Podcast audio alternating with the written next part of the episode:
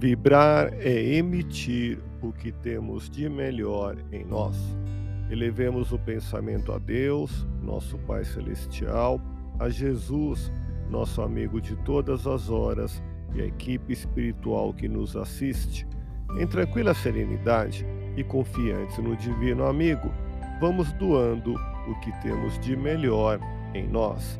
Vamos estabelecer esse intercâmbio entre o mundo físico e o mundo espiritual. Que tenhamos, nesse momento, as bênçãos dos espíritos superiores que nos influem, que nos inspiram, que nos ajudam em nossa tarefa de amparar as dores alheias. Que possamos, eu e você, pensarmos na construção de um mundo melhor e nessa integração sentir muito bem em estarmos juntos.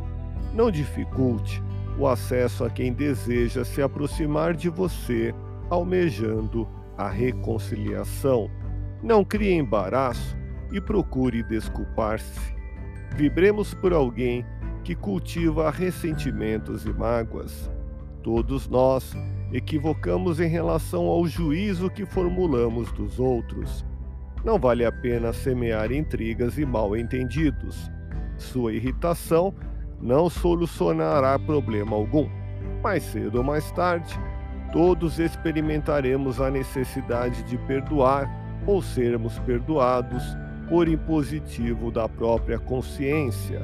Se você não se irritar, seu ouvinte voltará aos poucos à serenidade e todos poderão se compreender.